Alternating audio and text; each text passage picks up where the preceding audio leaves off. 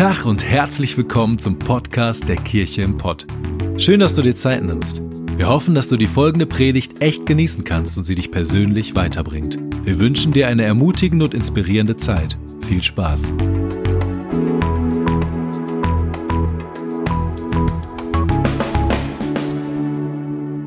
Einen wunderschönen guten Mittag auch von mir. Ich weiß, ihr habt gerade alle noch total gute Stimmung, ihr unterhaltet euch angeregt ähm, und das ist auch gut so. Das ist schön, dass Leben pulsiert hier in dieser Kirche und wir befinden uns gerade in einer, ähm, ja, in einer Serie, wo wir über Kirche reden wollen. Und ich liebe Kirche. Ich habe Kirche mittlerweile so kennengelernt als einen Ort, wo ich meine Begabung einsetzen darf, wo ich meine Talente einsetzen darf. Und ich habe keine Ahnung, wie du bisher in deinem Leben Kirche erlebt hast. Ich hoffe, dass du Kirche als einen Ort kennengelernt hast, wo du aufblühen kannst, wo du deine Leidenschaft leben kannst, wo du deine Begabung leben kannst. Und ich möchte heute gemeinsam mit euch eine Person anschauen, die essentiell wichtig ist, wenn wir über Kirche reden. Und diese Person hat ganz viele Kirchen gegründet. Diese Person hat einen großen Teil des Neuen Testaments geschrieben. Und diese Person ist Paulus. Und Paulus sagt von sich selber, dass er ein gewöhnlicher Typ ist. Er sagt von sich selber, dass er nicht begabter ist als du und als ich. Er sagt, er ist nicht talentierter, er ist nicht irgendwie gesalbter, sondern Paulus sagt von sich selber, er ist ein gewöhnlicher Mensch. Und dieser Paulus ähm, hatte ganz viele Stärken. Eine seiner Stärken war scheinbar das Schreiben, weil sonst hätte Gott ihn nicht eingesetzt, ähm, um so viele Dinge zu schreiben. Aber Paulus hatte genauso auch Dinge in seinem Leben, die er wohl nicht ganz so gut konnte. Und eine Sache, die Paulus vielleicht nicht so gut konnte, war das Predigen. Es gibt eine Story in der Bibel und es ist eine meiner absoluten Lieblingsgeschichten, weil ich die so witzig finde. Da ist Paulus am Predigen. Und er predigt und er predigt und er predigt und er predigt bis über Mitternacht hinweg. Und die Leute in den Reihen, die werden schon so ein bisschen müde werden ein bisschen träge. Und da gibt es einen jungen Mann, den lieben Eutychus, dem ist das alles zu lang und zu langweilig. Und Eutychus sitzt an einem Fenster und er schläft ein. Und du weißt, wenn Leute in deiner Predigt einschlafen, dann ist es wahrscheinlich nicht die allerbeste Predigt. Und Eutychus, er schläft nicht nur ein, sondern Eutychus hat sich in seinem Schlaf gegen das offene Fenster gelehnt. Und was ist das Problem mit einem offenen Fenster? Es ist kein Halter. Eutychus, er fällt runter und Eutychus ist tot. Bis dahin komische Lieblingsgeschichte.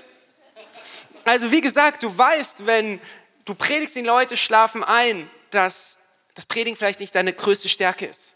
Aber du weißt, dass es eine wirklich schlechte Predigt war, wenn die Leute in deiner Predigt sterben. Und Paulus ist aber ein sehr, sehr krasser Dude. Und er geht dann nach unten, er schaut den lieben Eutychus an und er betet für ihn, er legt ihm die Hände auf und Gott tut ein Wunder und er erweckt Eutychus wieder zum Leben. Und kennt ihr Lehrer, wenn früher die, ähm, die Klingel läutete und ihr gesagt habt, yes, Schulschluss, euch den Schuhranzen auf den Rücken geworfen habt und seid losgerannt und ihr gesagt habt, Moment, lieber Herr Kiparski, den Unterricht beende immer noch ich. Genauso ein Typ war Paulus. Er sieht Eutychus an und sagt, Eutychus, mein Lieber, meine Predigt war noch nicht zu Ende. Du gehst nach oben, ich habe noch was zu erzählen. Und Eutychus muss nach oben und Paulus predigt zu Ende. Und ich finde diesen Herzschlag von Paulus so sensationell. Paulus hat ein unfassbares Herz Menschen zu erreichen mit dem Evangelium. Sein Herzschlag war es, Kirchen zu gründen.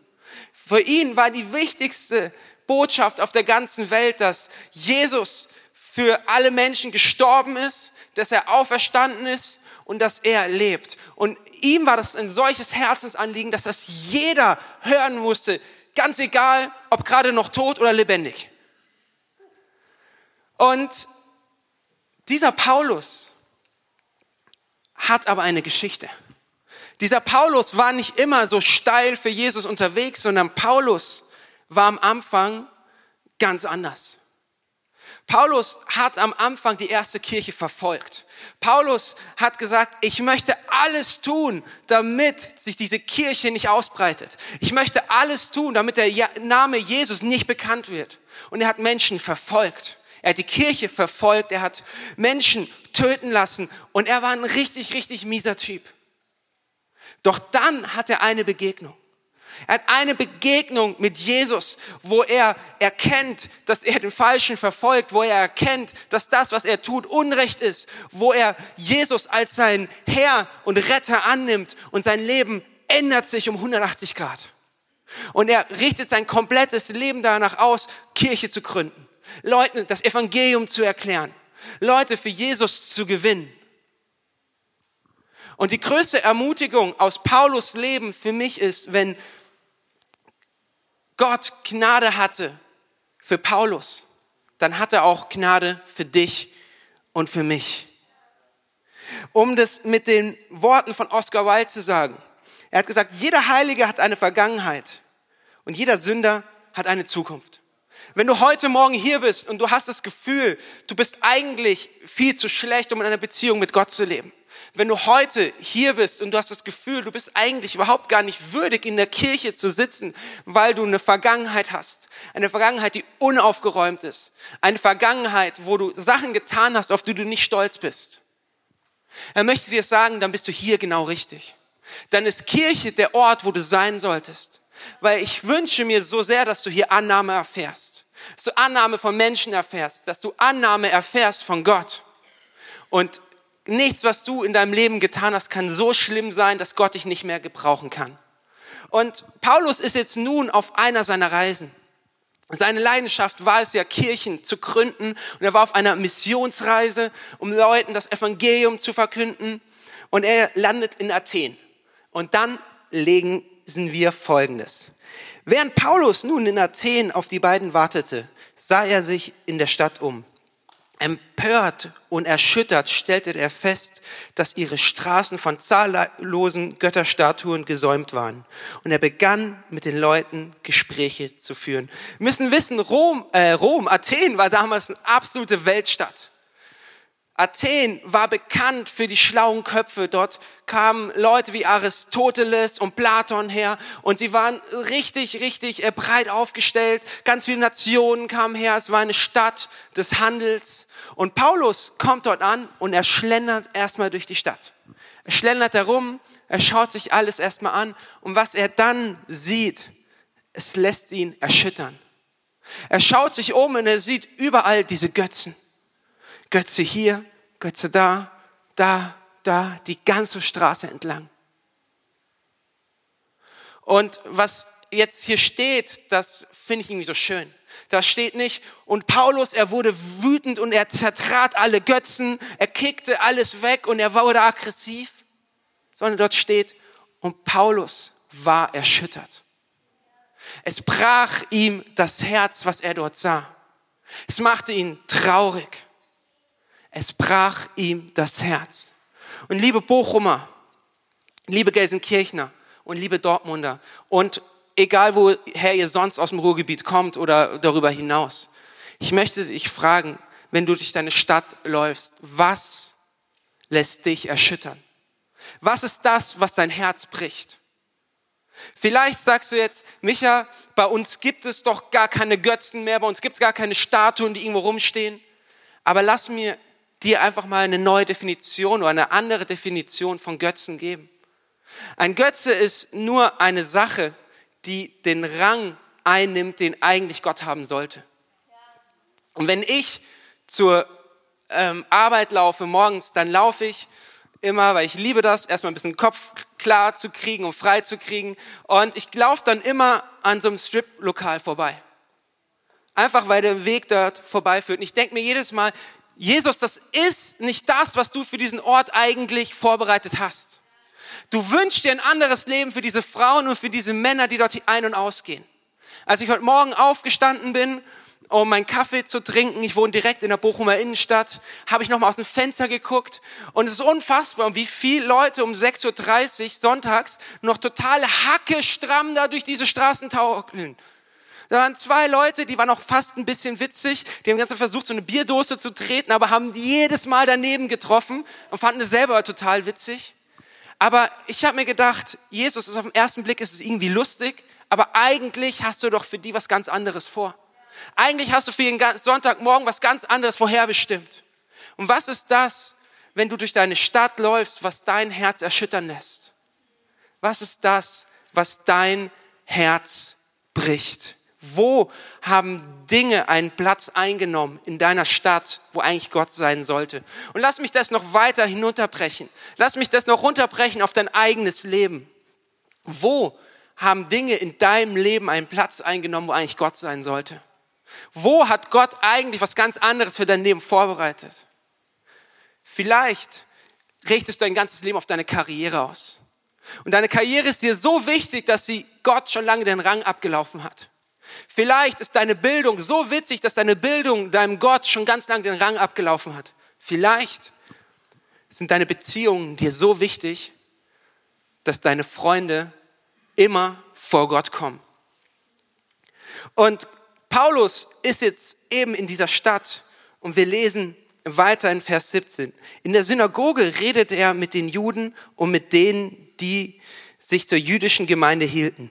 Und auf dem Marktplatz unterhielt er sich Tag für Tag mit denen, die er dort antraf. Und das ist ein absoluter Schlüssel im Paulus Leben. Paulus hat es auf dem Herzen, Kirchen zu bauen. Er hat es auf dem Herzen, Menschen für Jesus zu begeistern. Und egal auf welcher Reise, er ging immer als erstes ins Hause des Herrn. Er wusste, ich brauche einen Ort, wo ich ausgerüstet werde. Er wusste, ich brauche einen Ort, wo ich auftanken kann. Er wusste, dass es essentiell wichtig ist, wenn er die Liebe Gottes zu allen Völkern bringen möchte, dass er einen Ort hat, wo er aufblühen kann. Im Psalm 92 steht, die gepflanzt sind im Hause des Herrn, sie werden blühen. Und ich glaube, dass wir alle blühen wollen. Und ich glaube, dass wir alle Frucht in unser Umfeld hineinbringen wollen. Aber was dafür essentiell wichtig ist, dass du gepflanzt bist in Hause des Herrn. Und wenn dieses Haus nicht die Kirche im Pott ist, dann ist das völlig in Ordnung. Wenn dieses Haus eine andere Baptistengemeinde ist, irgendeine FEG, das ist vollkommen egal, das spielt keine Rolle. Hauptsache, du hast ein Zuhause, wo du zu Hause bist, wo du dich einpflanzt und wo du aufblühen kannst. Und das ist so markant an Paulus Leben. Er hätte auch sagen können, okay, ich bin jetzt in Athen, ich hole mir erstmal einen Taxiteller, erstmal schön Gyros und wir machen uns erstmal einen faulen Lenz, aber ihm war es so wichtig, dass er als erstes an diesen Ort geht, wo er auftanken kann wo er ermutigt wird, wo er hört, dass Gott gut ist, wo er mit anderen Leuten seinen Glauben teilt. Und du brauchst einen Ort, wo du deinen Glauben lebst. Vielleicht gehst du bisher so durchs Leben, ich kann mein Glaubensleben für mich alleine leben. Kirche ist ein komisches Ding, das brauche ich nicht. Aber ich möchte dir mal sagen, dass die Bibel diesen Ansatz von ich lebe meinen Glauben alleine nicht kennt. Schon wenn wir ins Alte Testament schauen, die Leute waren immer Teil einer Glaubensgemeinschaft. Sie waren immer Teil von etwas Größerem. Es ging nie um das Individuum, es ging immer um das Kollektiv. Und genauso geht es im Neuen Testament weiter, dass die Menschen Teil von etwas Größerem waren, Teil von einer Bewegung. Und ich möchte dich heute sehr ermutigen, dass du dich in eine Kirche einpflanzt. Weil wenn du alleine unterwegs bist, wenn du alleine dein Christsein lebst, dann viel Erfolg dabei. Es wird ein harter und steiniger Weg. Ich könnte das definitiv nicht. Und nochmal, mir ist wichtig zu sagen, darum geht's nicht. Mir geht's nicht darum zu sagen, ihr müsst alle hier hinkommen. Mir ist es wichtig, dass ihr ein Zuhause habt. Ganz egal, wo und in welcher Kirche. Und das Schöne ist, ähm, Paulus spinnt diesen Gedanken noch weiter. Er sagt, okay, es reicht nicht, wenn wir in der Synagoge zusammenkommen, wir im Hause des Herrn zusammenkommen, sondern Paulus ging weiter auf den Marktplatz. Er sagte, das, was ich hier erfahren habe, da, wo ich aufgetankt habe, dort, wo ich erfahren und gehört habe, wie gut Gott ist, das soll nicht bei mir bleiben, sondern ich möchte diese Liebe weitergeben. Ich möchte das zu den Athenern bringen, ich möchte das zu den Römern bringen, ich möchte das zu jedem Menschen bringen, der irgendwo auf diesem Planeten ist. Und er geht auf den Marktplatz und er kommt mit diesen Leuten ins Gespräch. Und das wünsche ich mir auch so für unsere Kirche, dass wir noch viel besser darin werden, dass wir unseren Glauben in die Stadt bringen. Wir haben nächste Woche haben wir, oder nee, jetzt starten die Family Groups. Und mein Wunsch ist es, dass wir Family Groups haben, die sich an öffentlichen Orten treffen. Wie cool ist es, wenn wir Family Groups haben, die sagen, hey, wir treffen uns in der Kneipe, wir treffen uns in Starbucks, wir treffen uns in Cafés, wir gehen gemeinsam Burger essen. Und wir bringen Glauben in die Stadt hinein und wir verschanzen uns nicht in irgendeinem Wohnzimmer und bleiben für uns sondern lasst uns eine Kultur entwickeln, wo wir Glauben in die Stadt hineinbringen. Deswegen liebe ich zum Beispiel auch so unseren Surf the City Tag, wo wir zweimal im Jahr bisher zusammenkommen, wo wir uns Projekte überlegen, wo wir überlegen, wie können wir Glauben in die Stadt bringen, wo können wir und wie können wir Menschen dienen und wie können wir ihnen die Liebe Gottes quasi direkt in ihr Umfeld hineinbringen. Und dann gibt es noch den persönlichen Marktplatz. Du hast einen persönlichen Marktplatz. Einen persönlichen Marktplatz, wo du Menschen begegnest. Das kann in der Uni sein. Das kann bei deinem Job sein. Das kann in deiner Schule sein.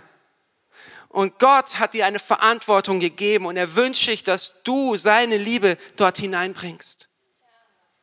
Und Paulus finde ich so faszinierend in dieser Geschichte, weil er ist da und er sagt, hey, ich gehe auf diesen Marktplatz und ich fange an, mit den Leuten zu reden und ich suche diese Beziehungen.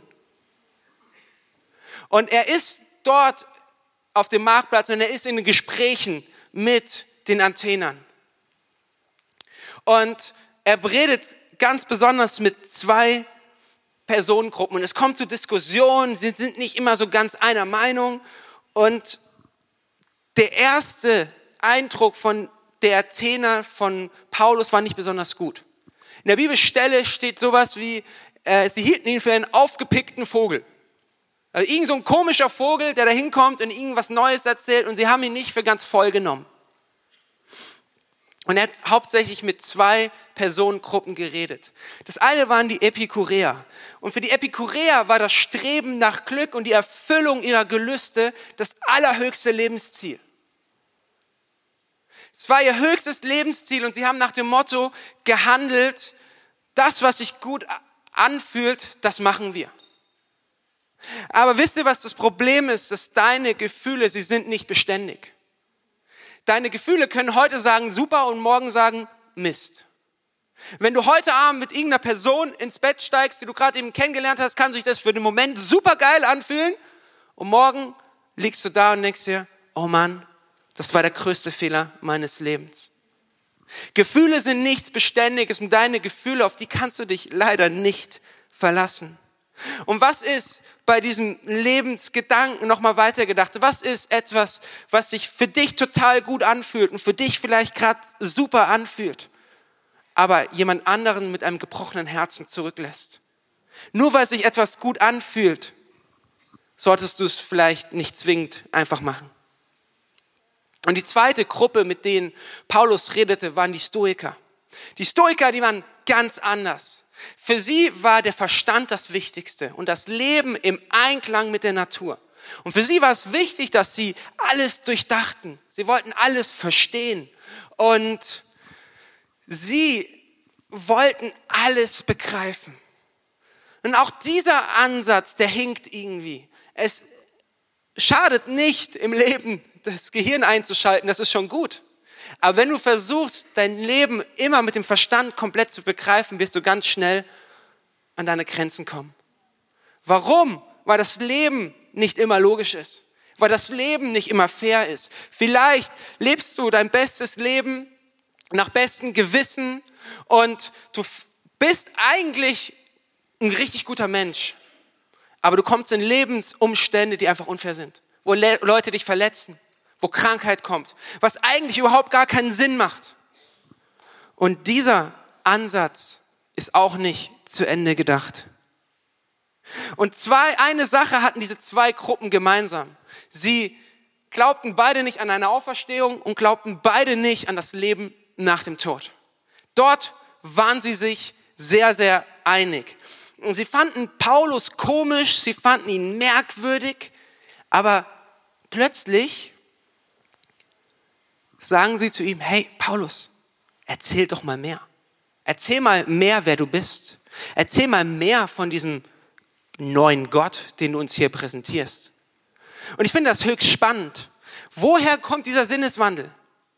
Und als ich die Stelle die ersten Male gelesen habe, habe ich das immer überlesen. Aber dann habe ich nochmal genauer gelesen. Und in diesen Versen steht, Paulus ging Tag für Tag auf dem Marktplatz. Paulus ist nicht einmal dahin gelaufen und hat gesagt, Leute, bekehrt euch, turn or burn, ihr kommt in die Hölle, sondern Paulus ist Tag für Tag hingegangen und er hat angefangen, Beziehungen zu den Menschen zu knüpfen.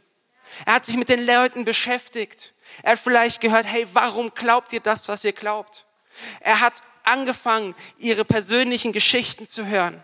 Paulus hat mehr von sich selber preisgegeben. Er hat ihnen erklärt, warum er denkt, wie er denkt. Und sie haben sich besser kennengelernt. Und vielleicht kennst du Situationen in deinem Leben, wo genau das stattfand. Und ich kenne solche Situationen, wo Leute zuerst gemerkt haben, boah, Micha, du bist irgendwie komisch. Ähm, ich habe mal in einem Kindergarten gearbeitet, ein halbes Jahr, und der war sehr humanistisch geprägt. Das heißt, alles, was mit ähm, Nächstenliebe zu tun hatte, war, war cool. Aber sobald äh, Gott mit drin vorkam, war schwierig. Und Jesus war schon gleich komplett abgeschaffen. Und relativ schnell hat meine Kollegin gecheckt, dass ich in eine Kirche gehe, dass ich äh, Jesus auch sehr liebe. Und am Anfang hat sie mir gesagt, boah, Micha, das ist schon komisch. Also Micha, nee, nee, komm, erzähl mir mal nichts davon. Ich will das alles gar nicht hören. Aber umso besser wir uns gekannt haben, umso mehr wollte sie von mir wissen. Wir haben immer Kaffee getrunken, wenn äh, die Kinder geschlafen haben und haben uns dann eine schöne Zeit gemacht. Und am Anfang hat sie mir gefragt, Micha, sag mal, glaubst du das mit diesem Jesus wirklich? Und dann ging es ein bisschen weiter und dann hat sie irgendwann gefragt, hey Micha, ähm, sag mal, ich habe da Probleme in meiner Beziehung. Wie würdest du das regeln? Micha, ähm, sag mal, in meiner Familie ist Krankheit. Könntest du vielleicht, du glaubst doch an so einen Gott, könntest du vielleicht mal für mich beten? Und am Anfang hätte sie sich niemals darauf eingelassen. Am Anfang war sie total anti, genau wie die Leute in Athen. Aber was bei uns beiden stand, war eine Beziehung. Wir haben uns kennengelernt. Sie hat gemerkt, okay, der Micha, der ist vielleicht gar nicht so komisch. Also nur so ein bisschen komisch. Und sie hat sich geöffnet und ich durfte ihr erzählen, wer für mich Jesus ist. Aber dafür brauchten wir eine Beziehung.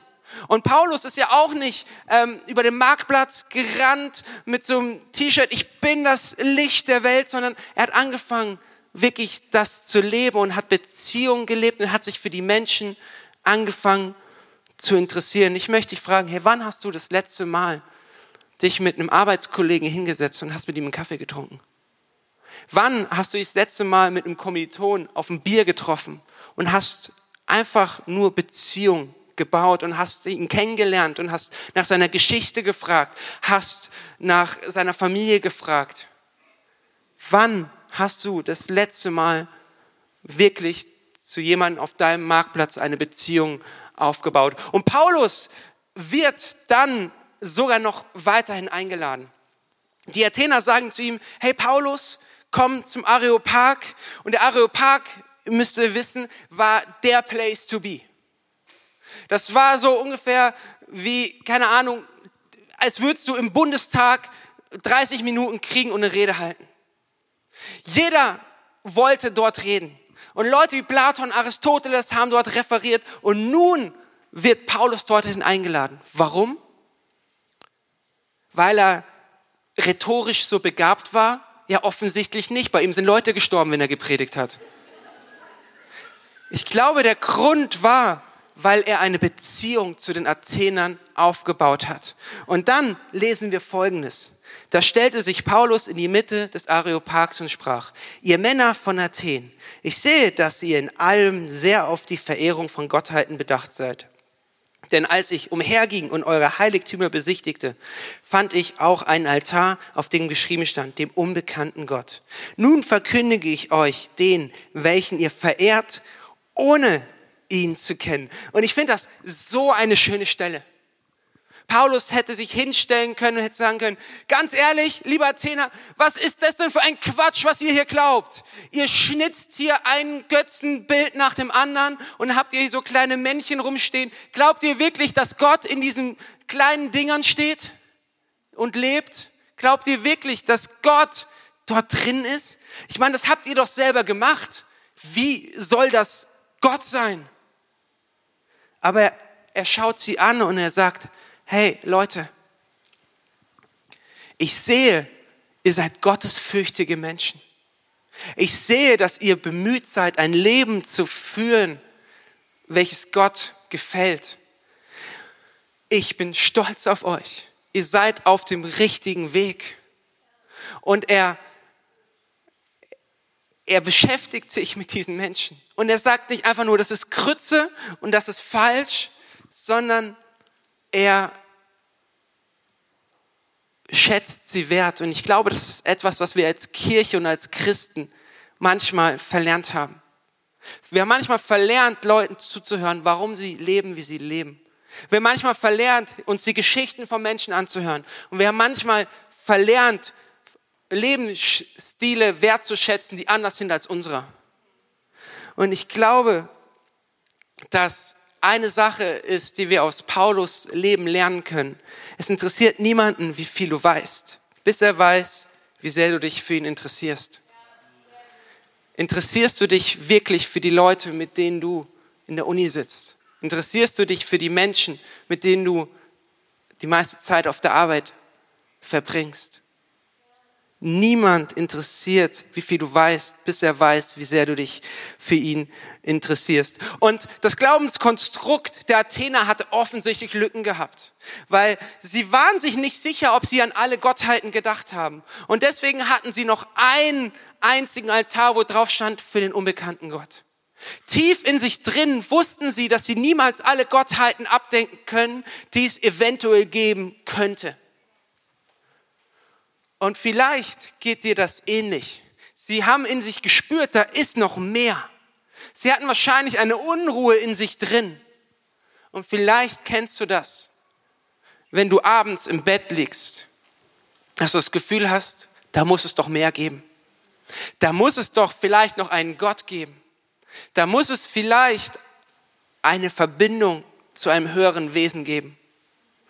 Und Maslow sagt in seiner Bedürfnispyramide, dass die, der größte Drang, den wir in uns drin tragen, der Drang und der Hunger ist nach Transzendenz, nach einer Berührung mit dem Übernatürlichen. Und C.S. Lewis sagt das ungefähr so. Wenn wir in uns selbst ein Bedürfnis entdecken, das durch nichts in dieser Welt gestillt werden kann, dann können wir daraus schließen, dass wir für eine andere Welt erschaffen sind. Und vielleicht hast du dieses Leck in dir selber bisher immer versucht, mit deiner Karriere zu stillen, mit deinem Wissen zu stillen, mit deinen Beziehungen zu stillen. Und du merkst aber, dass das ein Fass ohne Boden ist und es einfach eigentlich so durchläuft und dieses Bedürfnis nicht gestillt wird. Und Paulus ist jetzt da bei den Athenern und er sagt, hey Leute, ich möchte euch diesen unbekannten Gott vorstellen. Ich möchte euch sagen, dieser unbekannte Gott, nach dem du einen Hunger hast, ist Jesus Christus. Und Jesus Christus ist für dich gestorben, weil er dich so liebt. Jesus Christus ist auferstanden für deine Schuld und er möchte dir Vergebung zusprechen, damit du in Freiheit leben kannst. Und er verkündet ihnen das Evangelium, ohne das, was sie tun, Blatt wegzureden und er nimmt sie ernst und ich finde das so schön. Und er sagt dann weiter zu den Athenern, hey Leute, Glaubt ihr wirklich, Gott ist Schöpfer? Glaubt ihr wirklich, dass dieser Gott in solchen kleinen Statuen lebt? Das tut er nicht, weil er ist der Schöpfer des Universums. Er ist derjenige, der dich und der mich geschaffen hat. Er ist derjenige, der in dir leben möchte, der eine Beziehung zu dir haben möchte. Und er ist nicht interessiert an euren kleinen, geschnitzten Figuren, sondern er ist interessiert an dir und an mir. Und Paulus ist einfach der Allergeilste. Er schafft es, Leute zu überzeugen, die am Anfang überhaupt nicht mit ihm reden wollten. Warum? Weil er eine Beziehung hatte zu den Menschen. Und ich glaube, dass wir wirklich, wirklich eine Sache heute behalten müssen. Bevor wir Menschen korrigieren, lasst uns unsere, uns ihre Geschichte anhören. Lasst uns hören, wer sie sind. Lasst uns mehr zuhören, als selber reden. Und lasst uns wirklich die Menschen in unserem Umfeld, lasst uns sie lieben. Lasst uns sie annehmen. Und wenn eine Beziehung da ist, dann glaube ich, darf man auch irgendwann ins Leben von Menschen hineinsprechen.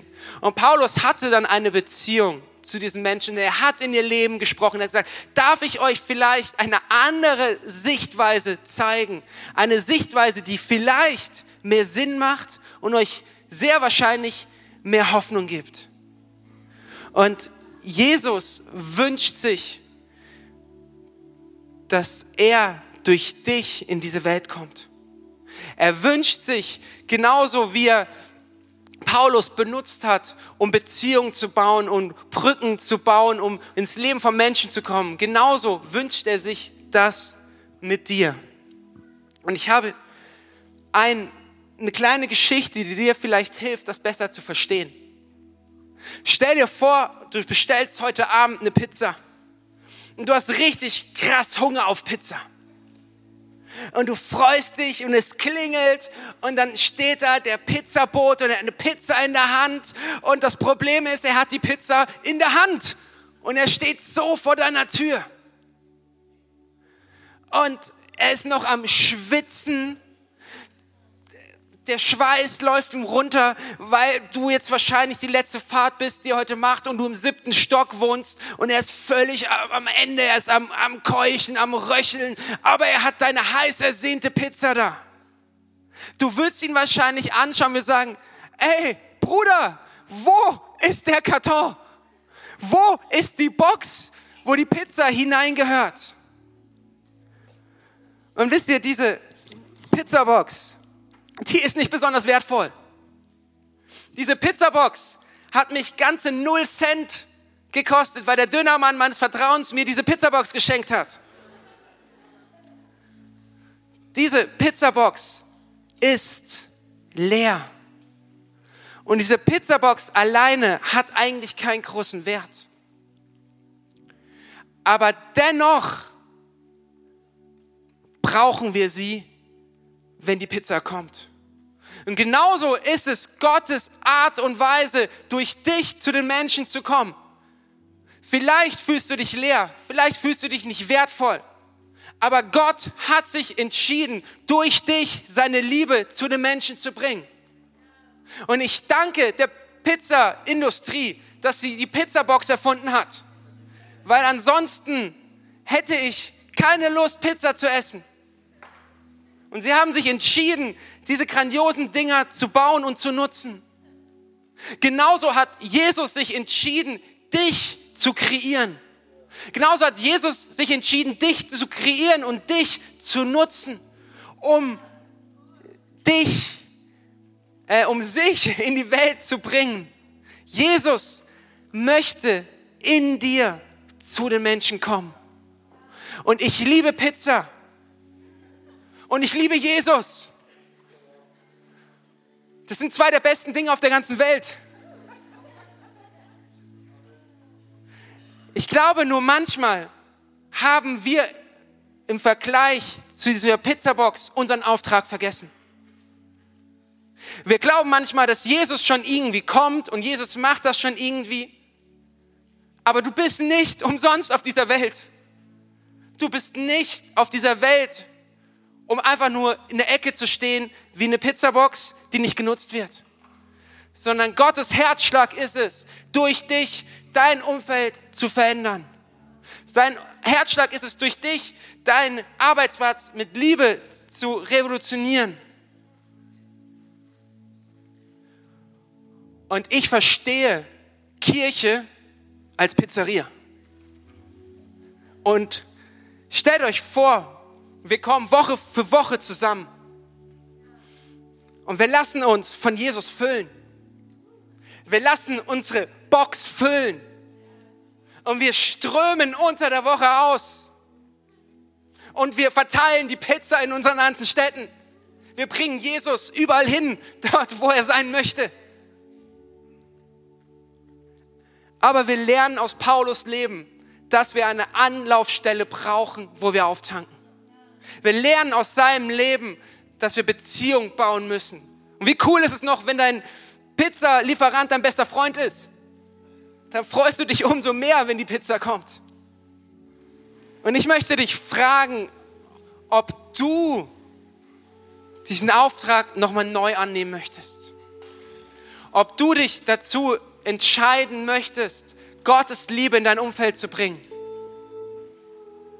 Und wenn du sagst, ich möchte Gottes Liebe in mein Umfeld bringen, ich möchte Gottes Hoffnung in mein Umfeld bringen, ich möchte einen Unterschied machen und ich möchte Beziehungen bauen, so wie es Paulus getan hat, dann möchte ich dich einfach bitten, dass du dich kurz meldest, weil ich gerne für dich beten möchte und dich segnen möchte für diesen Auftrag. Und Jesus, ich danke dir, dass so viele Menschen diesen Hunger haben nach dir. Dass so viele Menschen sich wünschen, dass sie einen Unterschied machen für dich. Und ich möchte dich bitten, Jesus, dass du uns befähigst und mit deiner Liebe ausstattest. Auch wenn wir vielleicht Angst haben, unseren Glauben an unserem Arbeitsplatz zu leben. Auch wenn wir vielleicht Respekt haben, dass wir nicht ausreichen. Ich danke dir, Jesus, dass du Paulus benutzt hast, obwohl er nicht der beste Prediger war, um am bekanntesten Spot der Welt zu predigen. Und ich danke dir, Jesus, dass du uns befähigst, auch wenn wir vielleicht nicht die allerbesten Christen sind oder die heiligsten, dass du uns befähigst, deine Liebe zu unseren Freunden zu bringen. Dass du uns befähigst, deinen Namen groß zu machen auf unserem Marktplatz und in unserem Umfeld. Amen.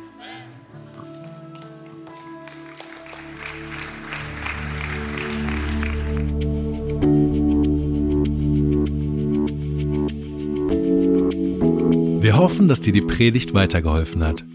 Wenn du Fragen hast, schreib uns einfach an info@kircheimpod.de. Fühl dich auch herzlich eingeladen, uns persönlich kennenzulernen. In unseren Gottesdiensten jeden Sonntag 10 und 12 Uhr in der Gastronomie im Stadtpark in Bochum. Für alle weiteren Infos zum Leben unserer Kirche besuche unsere Website oder folge uns auf Instagram. Wir wünschen dir noch eine geniale Woche. Glück auf!